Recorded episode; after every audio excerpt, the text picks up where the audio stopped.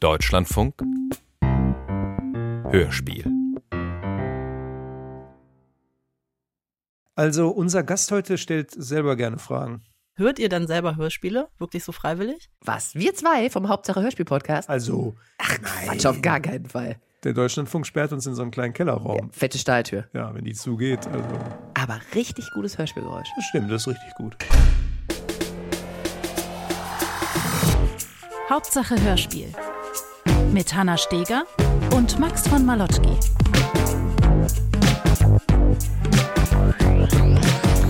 Natürlich lieben wir Hörspiele. Hallo, wir sind schließlich Hanna und Max. Wir begrüßen euch zu einer neuen Ausgabe von Hauptsache Hörspiel, dem Podcast für Hörspielfans. Heute mit einer sehr besonderen Hörspielserie, Miniserie. Miniserie. Sechs Teile Pimp Your Life. Eine Miniserie über ein Thema, das uns alle irgendwie verfolgt, nämlich das Thema Selbstoptimierung. Und die sechs Folgen sind auch optimiert. Die sind nämlich nur 30 Minuten lang, was ich gut finde. Aber super wegsnacken, ja, stimmt. Tina Klopp hat es gemacht, die uns schon, äh, ihr habt sie kennengelernt, kritisch gefragt hat, ob wir überhaupt Hörspiele freiwillig hören. Also Pimp Your Life habe ich freiwillig gehört. Hat mir viel Spaß gemacht. Ja, es ist sehr lustig. Aber auch ähm, fremdschämig, gibt es das Wort? ja, also selbst erklärt auf jeden Fall, ja, ich verstehe es. Ja, ähm, aber es ist auch verrückterweise ein bisschen inspirierend. Also, worum geht's? Tina Klopp ist losgezogen, um herauszufinden, wie man sich in unserer Welt bewegen und verhalten muss, um das Beste für sich rauszuholen. Das ist sie, da vorne am Eisladen. Meine Freundin Tina. Raucherbecher, zwei Kugeln, einmal Schokolade ist Künstlerin. Mittelalt, mittelgescheitert. Sie hat es zwar weder zu einer Normfamilie noch zu einer Altersvorsorge gebracht, aber sonst ist sie privilegierte Mehrheitsgesellschaft und Mittelmaß durch und durch. Sie möchte wissen, bekommt sie genug?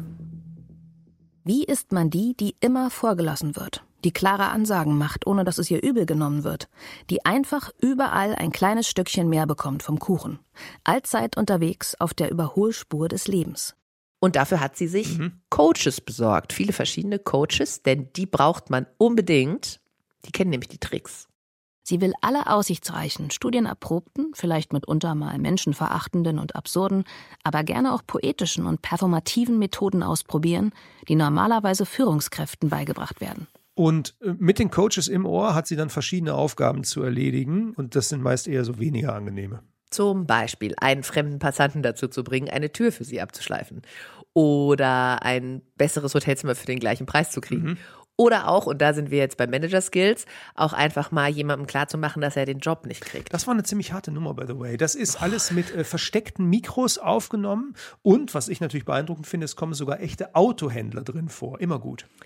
Tina Klopp hat sich von ihrem eigentlichen regulären Job freigenommen extra, um diese Miniserie zu machen, denn normalerweise ist sie gestandene Feature-Redakteurin im Deutschlandfunk. Ja, aber manchmal bricht sie aus. Dann öffnet sie diese Stahltür, von der wir vorhin gesprochen haben, und sie macht ein Hörspiel. Und das ist dann auch noch direkt Hörspiel des Monats geworden. Da war uns klar, wir müssen mit ihr sprechen. bei uns hier in den Stegermeister-Studios. Das müsst ihr euch vorstellen Wow. als riesengroße, also 200 Quadratmeter Halle mit einem großen, mit einem großen Bereich, um sich hinzuschnuffeln. Also nee, danke. Champagner und Kaviar möchte ich jetzt nicht mehr, hatte ich Ja, schon genug. ja, danke. ja, wir müssen auch aufpassen, dass wir dich nicht überfüttern. Du musst noch erzählen können. Und du sitzt aber, das muss man sagen, hier Tina Klopp bei uns auf dem Sofa in einem buddhaartigen Schneidersitz, die Schuhe ausgezogen, also eine gewisse Relaxedness ist vorhanden. ja. Ähm, schön, dass du hier bist. Ja, danke für die Einladung. Lass uns mal vorne anfangen. Wie bist du auf die Idee gekommen? Du hast doch zu viele Ratgeber gelesen vom Sabbatical. Ich habe keine Ratgeber gelesen. Muss ich erstmal ganz weit von mir weisen. Bitte Den nicht. Verdacht und auch kein Martin Werle geguckt auf YouTube. Aber es gibt so mehrere Vorläuferideen. Ich habe mich mal für das Nachtstudio vom BR von Experten coachen lassen in Alltagssituationen. Also ich habe zum Beispiel das Haus geputzt und habe versucht, ob man die Systemtheorie darauf anwenden kann. Und dann hat mich ein Systemtheoretiker beim Kloschrubben unterstützt. Oder ich habe irgendwie, ähm, der Arvin Avanesian hat diese Beschleunigungstheorie entwickelt, die besagt, dass man den Kapitalismus nur überwinden kann, indem man ihn übertreibt. Und mit dem bin ich zusammen Auto gefahren. und solche Sachen. Und das hat mir total viel Spaß gemacht. Und da war auch die akustische Situation so, dass die mich gecoacht haben. Und ich fand das als Setting einfach witzig. Und deswegen habe ich das irgendwie so ähm, weitergedacht in so lebenspraktischen Situationen. Aber man denkt natürlich alle 30 Sekunden, was für eine absurde Situation. Allein, dass die Coaches das auch mit so einer Professionalität durchhalten. Musstest du da nicht zwischendurch irgendwie auch dich am Riemen reißen, damit du nicht aus einer Rolle fällst oder so? Mm, naja, das Witzige daran ist ja das Uneindeutige oder Mhm. das Schlimme auch, dass ich eher von Leuten, die das gehört haben, die zurückgespiegelt bekomme, so, ach, ich lasse mich auch gerade coachen und äh, ich habe jetzt auch endlich mal geschafft, das und das und danke für die Hinweise. Und ich so, äh, hallo, das war eigentlich ironisch gemeint, aber ich mache die Welt mit diesem Stück anscheinend jetzt noch schlechter, als sie schon ist. Und alle, alle optimieren jetzt an sich rum und versuchen bei irgendwelchen Preisen zu feilschen. Also diese unterschwellige Kritik an dem Ganzen ist anscheinend nicht wirklich rübergekommen. Nein, also ich glaube, ähm, es wäre ja langweilig, wenn es so eindeutig wäre. Also es ging tatsächlich nicht darum, dein eigenes Live zu pimpen. Also mit deinem eigentlichen Live bist du zufrieden und hast jetzt nicht gedacht, ich muss das größere Eis Das ist kriegen. nochmal eine ganz andere Ja, Frage, das, ob das sie sind sehr viele Live- Fragen auf einmal. Okay, Also, also mein Leben. Ähm, ich habe natürlich diverse Probleme. Vor allen Dingen mir geht's vor allem um das Geldprobleme. Eis. Um das Eis geht's mir. nee, also ich meine, es ist natürlich auch total viel von mir da drin, aber ich hatte ja auch keine andere Wahl. Also ich finde, man kann ja auch immer Dokumentation machen über andere Leute, die ernsthafte Probleme haben. Oder wenn man halt Material generieren will, in dem was passiert, in dem ich jemanden im Gespräch erlebe, dann muss ich mich halt selber zur Verfügung stellen. Und deswegen habe ich einfach mich genommen. Mir hat auch jemand gesagt, das ist ja ein interessantes Porträt deiner selbst. Und dann dachte ich so, ups, äh, nein. Also es ist ja offiziell ein Hörspiel, aber in der Ankündigung steht noch Doku-Fiction. Und das hat mich irgendwie ein bisschen gewundert, weil Nee, das ich, ist irgendwie auch nicht richtig. Nee, ich bin mit dem, Be der kommt auch nicht von mir. Ich bin mit dem Begriff auch überhaupt nicht glücklich, weil ich ähm, finde gerade diese Unterscheidung super wichtig. Entweder es ist echt oder es ist ausgedacht. Und beides hat totale Stärken. Also wenn es ausgedacht ist, ist es natürlich viel verdichteter und ich bin gefesselt von der Struktur und die ähm, Charaktere sind ein bisschen überzeichnet, aber halt einfach überhaupt null langweilig und es passiert ganz viel. Das kann mich unterhalten. Und wenn es echt ist, gibt es das alles nicht. Dann passiert das, was wirklich passiert. Ich kann aber daran so was ablesen und ich kann was lernen über die Welt und ich kann mir meine eigenen Gedanken machen. Das ist das, was mich viel mehr reizt. Und das ist aber einfach dokumentarisch und das ist nicht Fiction. In dem Ding ist ja keine Fiction, ist eine Verfremdung und ein Spiel manchmal mit Sprache, weil ich will natürlich niemanden bloßstellen und das ist ja auch das Tolle am Radio, dass man das nicht so tut. Mit dem Fernsehen hätte ich das niemals so machen können, aber es ist ja auch keine investigative Recherche. Ich führe die ja jetzt nicht vor, um nachzuweisen, dass alle Autohändler tendenziell misogyn sind oder sowas, sondern es geht um diese Person und dieses Experiment und es ist völlig egal, wer das ist. Aber warum ist es ein Hörspiel und kein Feature? Weil ich ja nicht wirklich jetzt sage, ich gebe euch jetzt Wissen über ein konkretes Thema, ich recherchiere das ganz seriös, ich sammle dann dazu O-Töne ein. Also jetzt mm, klingt das so, als wäre Feature immer irgendwie so, so Standardware, aber es geht ja vor allen Dingen um das Experiment und um das Spiel. Im Feature gibt's ja noch so ein bisschen so dieses, dass man am Ende fragt, und was hast du jetzt gelernt und was ist jetzt dein Fazit? Das würde ich auch total ablehnen, dass ein Feature sowas eindeutig sagen soll, weil ich finde, man sollte eher lernen, dass alles ambivalent ist und auch beim Zuhören das Gefühl haben, ich weiß gar nicht, was jetzt richtig ist. Aber darum geht's ja in diesem Stück eben gar nicht so sehr, sondern es geht mehr darum, sich witzigen Situationen auszusetzen und das zu beobachten. Und deswegen ist es für mich mehr Spiel als Dokumentation und Recherche. Auf der anderen Seite, ich meine, das ist das, was du ja bemerkst, wenn du dann jetzt mit Hörerinnen darüber sprichst, die dann sagen, oh ja, das habe ich mir direkt mal zu Herzen genommen und ich versuche jetzt auch immer zu falschen bei Hotelzimmern und so, dass man natürlich in diese, ich nenne das jetzt mal Falle tappt, sich die Sachen raussuchen zu wollen, die dann harte Fakten darüber sind, wie man die Welt manipulieren kann nach seinen Vorstellungen oder nach dem Motto, das ist ja sozusagen auch die Legitimation, die so ein bisschen dahinter steckt, ist, die Welt ist unfair zu mir und ich hole mir das jetzt alles zurück. Hotels bescheißen mich, Autohändler bescheißen mich und ich lerne das jetzt, die Lingo zu sprechen, damit ich dann wieder zurückbescheiße. Das ist natürlich auch total zynischer Blick auf die Welt, ne, eigentlich. Nee, das ist eher so, das sage ich ja auch irgendwo, dass es Herrschaftswissen ist und ich möchte das auch können. Und vor allen Dingen war das ja auch ein Test meiner eigenen Moral. Weil ich weiß nicht, ich kann mich natürlich immer so zurücklehnen und sagen, so, ich mache das alles nicht, weil ich bin ein guter Mensch und mir ist Geld nicht so wichtig und so. Ist ja aber völliger Quatsch. Ich mache es vor allen Dingen nicht, weil ich Angst habe vor den Reaktionen anderer und Mhm. weil ich mich das einfach nicht traue. Und wenn ich das aber mal mache und ausprobiere und sehe, ah, es funktioniert, ich kann das auch, dann erst bin ich wirklich ein moralischer Mensch, weil ich freiwillig darauf verzichte. Du hast auch in Folge 1 hast du tatsächlich auch irgendwann nochmal gesagt, oh, das finde ich jetzt aber schäbig auch. Das Ja. soll wirklich, das soll so. Und das hat sich ja auch über die Folgen einfach komplett verloren. Also am Ende skrupellos einfach alles gemacht. Also dieser, dieser Lerneffekt oder dieser verhaltenstherapeutische Effekt, der war auf jeden Fall schon auch in den Folgen zu spüren, dass es dir leichter gefallen ist. ja, Ist- auf jeden Fall. Ist das was, wo man mit rausgeht? Also nimmst du Abstumpfungseffekte mit aus dieser Arbeit, dass du dann sagst, diese ganzen Manipulationssachen habe ich jetzt alle drauf und das funktioniert wirklich? Oder ist das was, was man dann wieder vergisst, weil man so nicht ist? Nee, also ehrlich gesagt, das ist schön, dass sich das so vermittelt. Vielleicht hat sich aber auch einfach der Fokus der Experimente dann so ein bisschen verändert. Aber ich fand alles total schlimm. Und ich finde es immer noch total schlimm.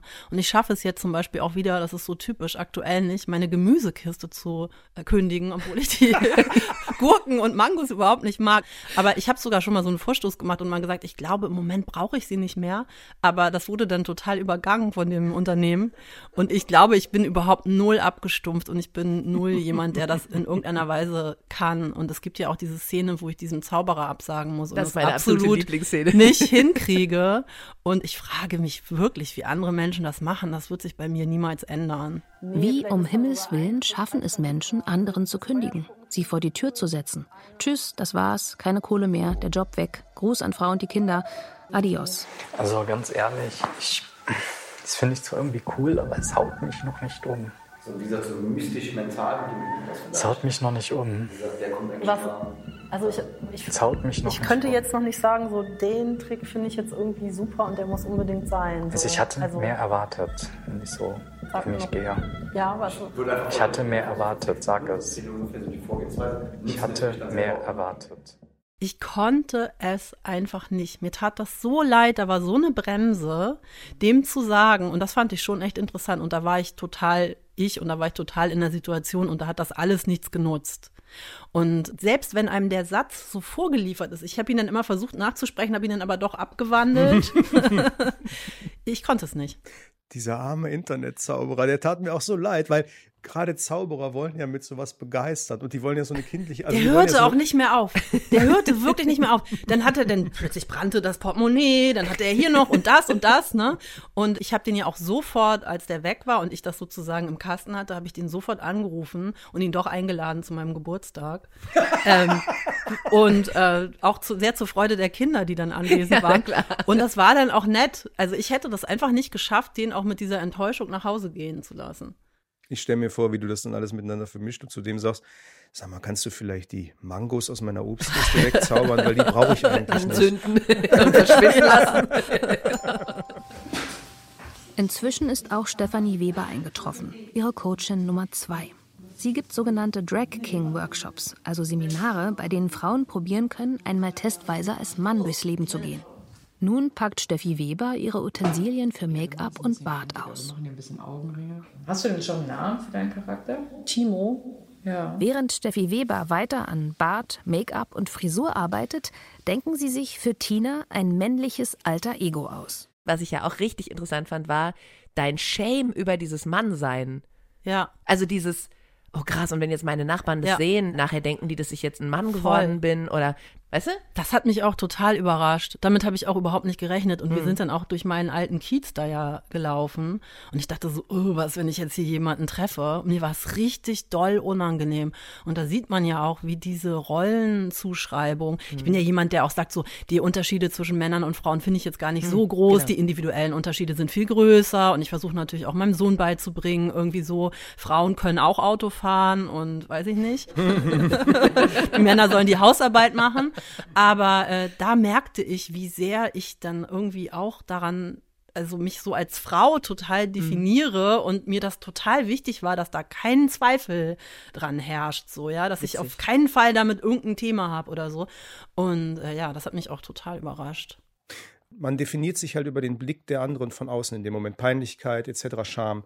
Und du merkst dann, okay, wenn ich jetzt mit diesem Autohändler agiere oder so, der nimmt das irgendwie ernst. Und dann ist man auf einmal in dieser Rolle auf einmal drin, weil der andere die ernst nimmt. Weißt du, was ich meine? So dieses, es geht irgendwie und wird man dann lockerer damit? Weil was ich als Hoffnung so mitnahm, war so, ich könnte eigentlich viel mehr sein als nur die Rolle, die ich mir als authentische Rolle auferlegt habe. Das fand ich erfrischend irgendwie.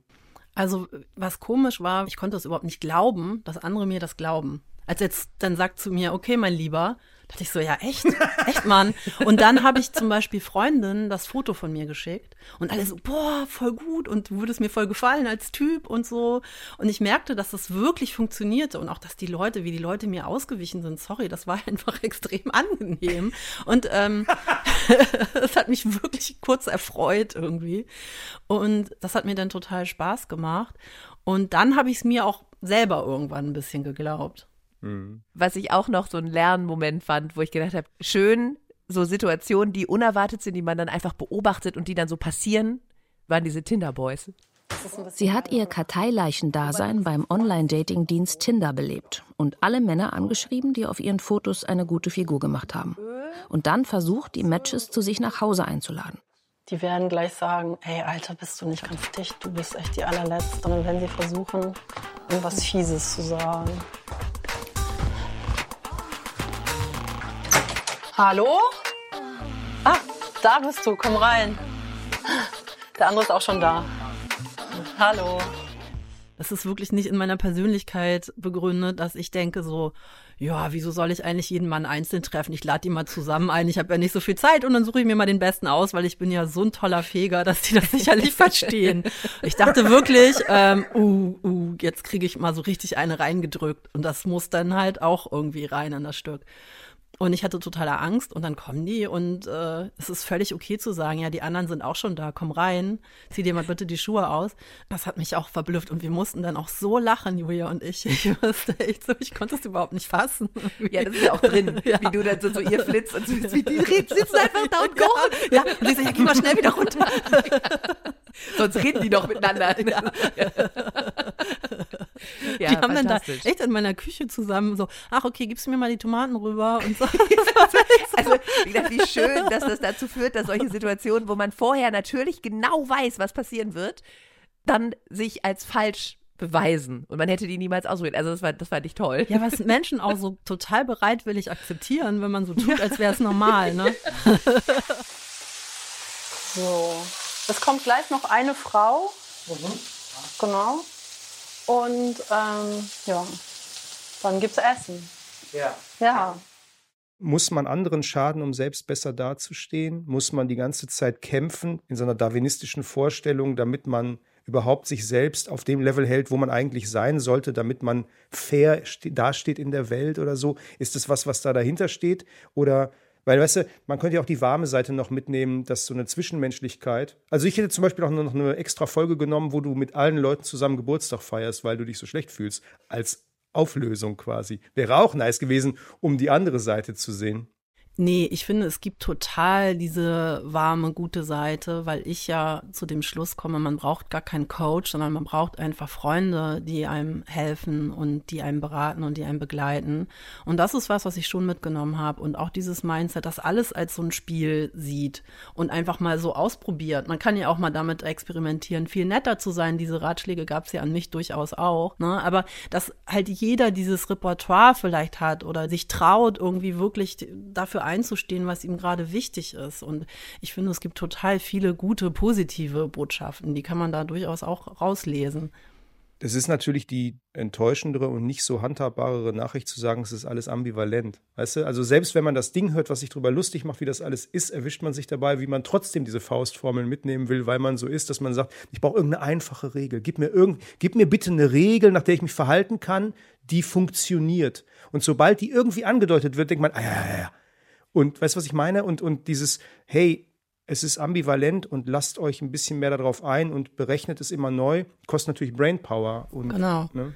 Also das ist, ich, man soll ja keine Botschaft haben und ich habe auch keine Botschaft. Aber wenn ich eine hätte, dann wäre es, es gibt keine einfachen Lösungen, ist ambivalent und man muss sich Mühe geben und man muss sich anstrengen. Also das ist wirklich das.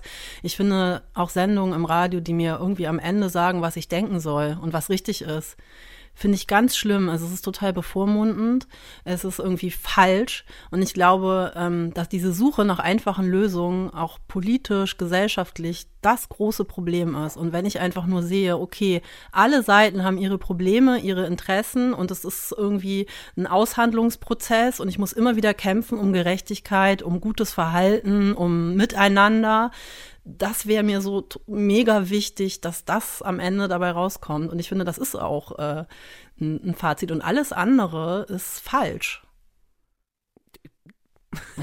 Oder, Hannah. Ich, nein, ich finde, das ist das perfekte Schlusswort. Da kann ich nicht, da möchte ich nicht eine von meinen 25 Fragen, die man noch rumsausen, jetzt noch stellen, weil das kann kein besseres Schlusswort geben. Tina? Äh, ja. Schön, dass du bei uns warst. Das war sehr amüsant auf einem persönlichen wie auf einem gesamtphilosophischen Level. Ich hoffe, es hat dich auch irgendwie weitergebracht. Total.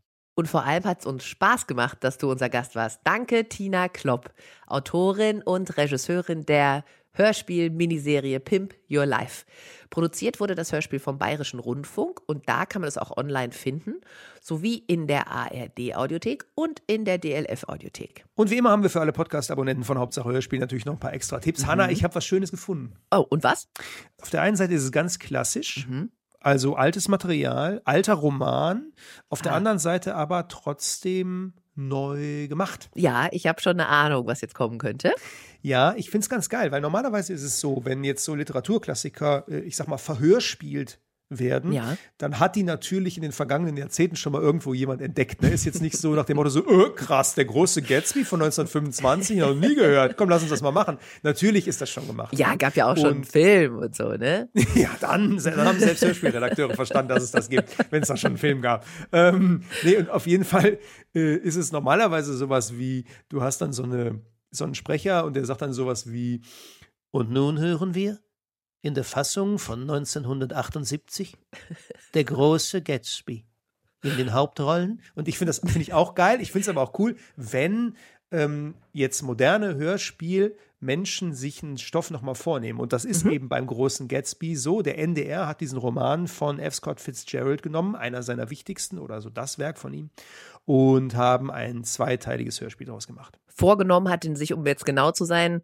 Oliver Sturm, weil der hat nämlich jetzt daraus aus dem Buch ein Hörspielskript gemacht und dann auch Regie geführt. Das weiß ich darüber auf jeden Fall. Und was ich auch weiß, weil deswegen habe ich es nämlich auch in der DLF-Audiothek gesehen und gedacht, uiuiui, da muss ich mal ein Ohr reinwerfen ähm, Starbesetzung. Volle Kanne. Also, um jetzt mhm. mal nur zwei der, zwei der wer, Topstars wer zu nennen: ähm, Michael Rotschopf und Matthias Bundschuh. Die sind auf jeden Fall beide. Beide? In den, in, ja, beide in den Hauptrollen, möchte ich sagen. Also, ich habe es noch nicht ganz durch. Es sind ja zwei Teile, a 75 Minuten.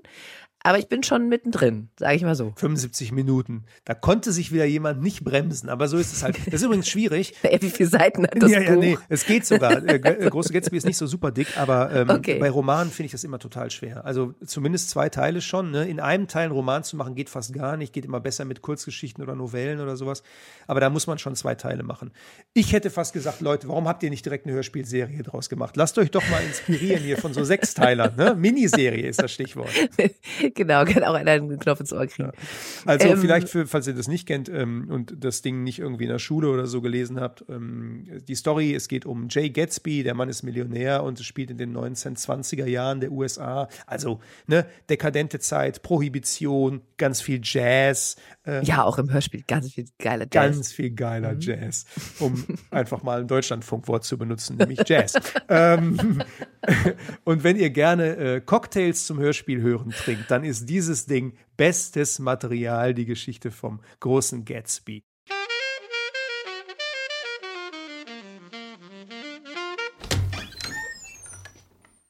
Nanu?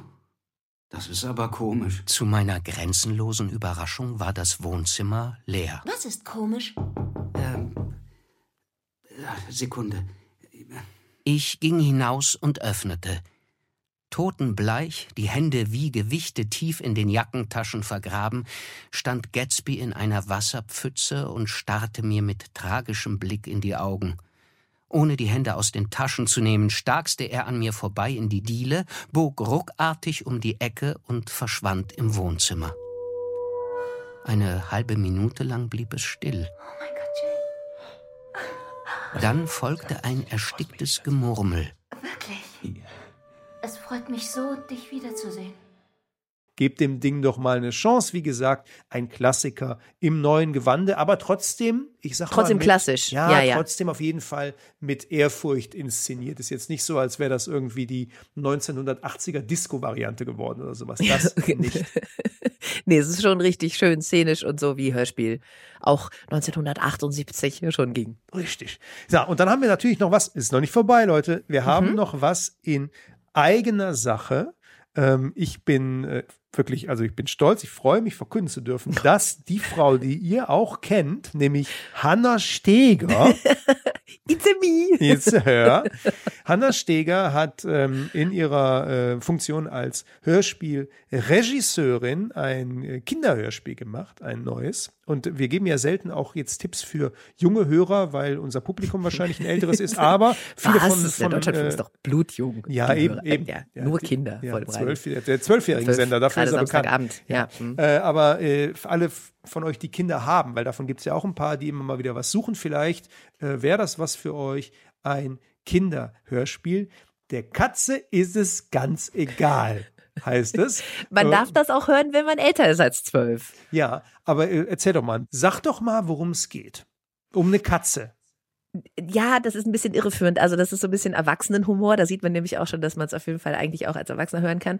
Es geht zwar um eine Katze, der es ganz egal ist, nämlich, dass ihr Besitzer oder beziehungsweise ihre Besitzerin, nämlich der kleine Leo, ab heute weiß, dass er eigentlich lieber Jennifer heißen möchte und gerne ein Kleid tragen möchte. Und ob das auch allen anderen als der Katze jetzt egal ist, darum dreht sich es eigentlich so ein bisschen, wie der mit seinen Freunden, mit seinen Eltern in der Schule, mit seiner Lehrerin, ähm, mit seinem Umfeld einfach irgendwie klarkommt und wie man das sagt und ob man das überhaupt sagt oder ob man das lieber für sich behält und wie man so damit umgeht. Ein sehr wichtiges und schönes Stück für lass die Leute doch so sein, wie sie sind.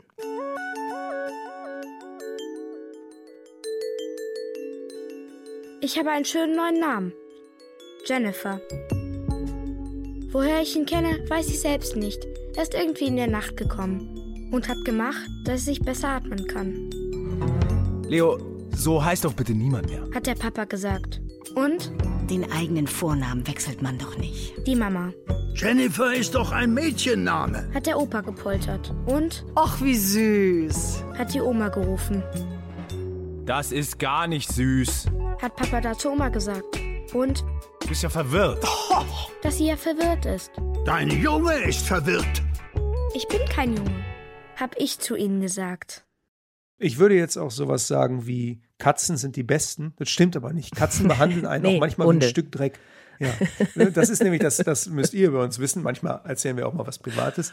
Hanna und ich sind eher die Hundetypen. Ja, schon sehr. Mhm. Also ich bin auch ultra allergisch gegen Katzen alleine, deswegen geht's halt leider schon einfach nicht.